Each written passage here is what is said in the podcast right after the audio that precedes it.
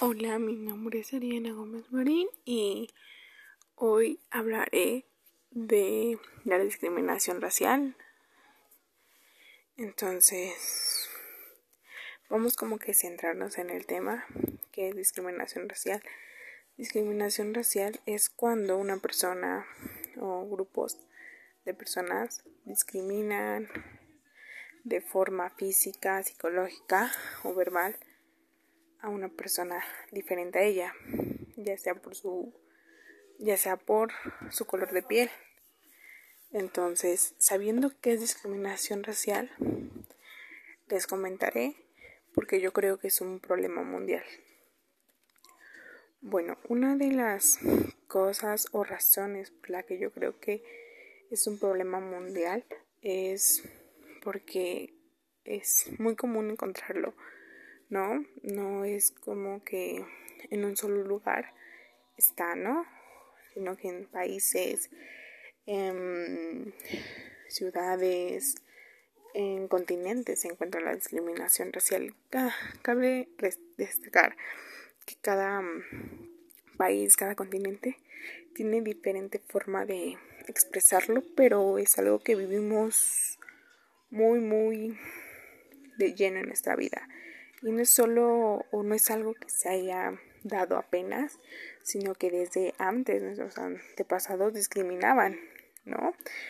De una forma que decían que las personas de tez oscura eran esclavos de los de los que tenían tez blanca, no tenían derechos, no, o sea, eran esclavos sirvientes que vivían y morían así, ¿no? Entonces, claro, ahora por por diferentes circunstancias ya no es así. Y, y este y me ha mejorado la vida, ¿no? Hasta cierto punto, pero sí se sigue viendo, ¿no? Personas que sienten hasta asco, se podría decir, por las personas de tez oscura, que es algo muy, en mi punto de opinión, es algo muy, muy absurdo, ¿no? Ya que es un error es, es juzgar a una persona por su apariencia. Bueno, entonces, por eso yo creo que es un problema mundial y que afecta, ya no, también no hay como un, una edad, ¿no? Sino obviamente desde los tres años para arriba, cinco, seis, los adolescentes, las, las adultos, las personas mayores lo siguen haciendo, ¿no?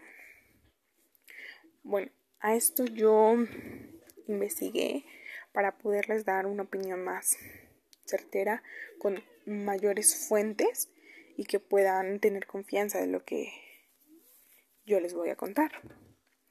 Pues yo busqué mm, soluciones o traté de pensar soluciones que pudieran servir y llegar a las personas a todas las personas para que esto cambie, para que cambiemos el, la forma en que vivimos, ¿no?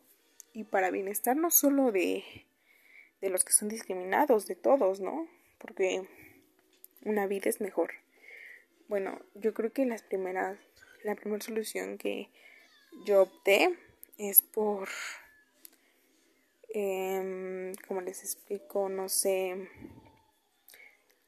hacer campañas, ¿no?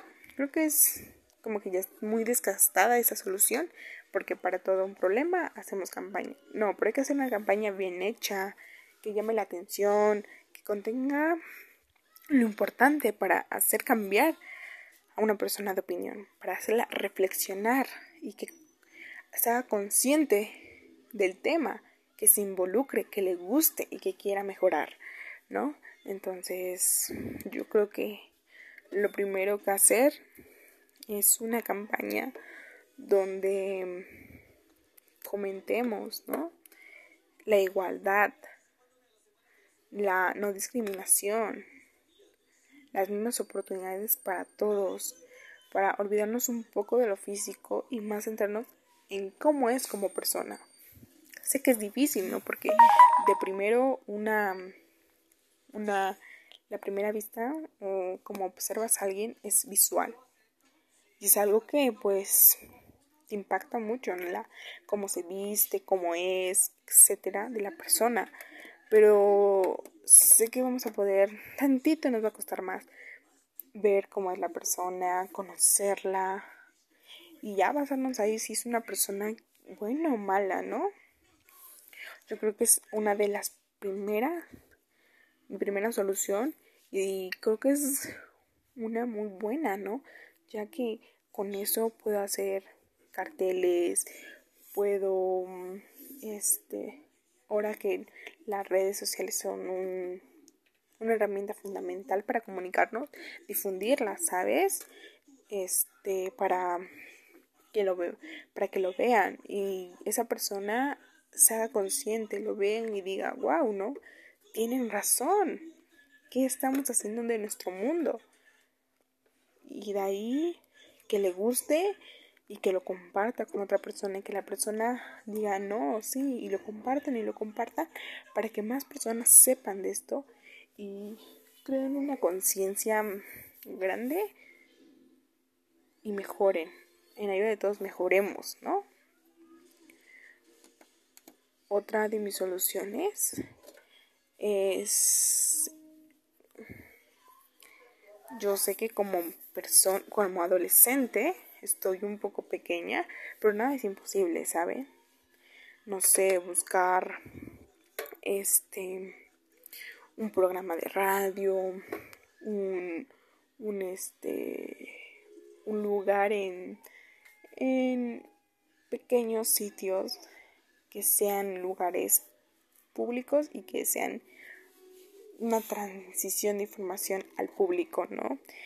No sé, creo que sí me costará y yo creo que llamaría a alguien, ¿no? Que sepa más del tema, que esté más enfocado, más empapado de esta información y que dé pequeñas pláticas, ¿no? Empezaría como por mi escuela, por mi escuela, por mi familia, a que den esa pequeña plática de cuánto daño hacen a las personas que lo reciben y cómo afecta esto, ¿no? Cómo ha afectado nuestro mundo, porque esto es algo que tras, tras años, años, y mucha gente los, lo ve y sabemos que está mal y nos tapamos los ojos y decimos, a mí no me lo hacen, alguien que quiera no se lo hacen, ¿por qué me voy a meter? No, hacernos conscientes de que todos nos tenemos que ayudar y que todos somos iguales y que nadie, nadie merece mejor, un mejor trato que otra persona, ¿ok?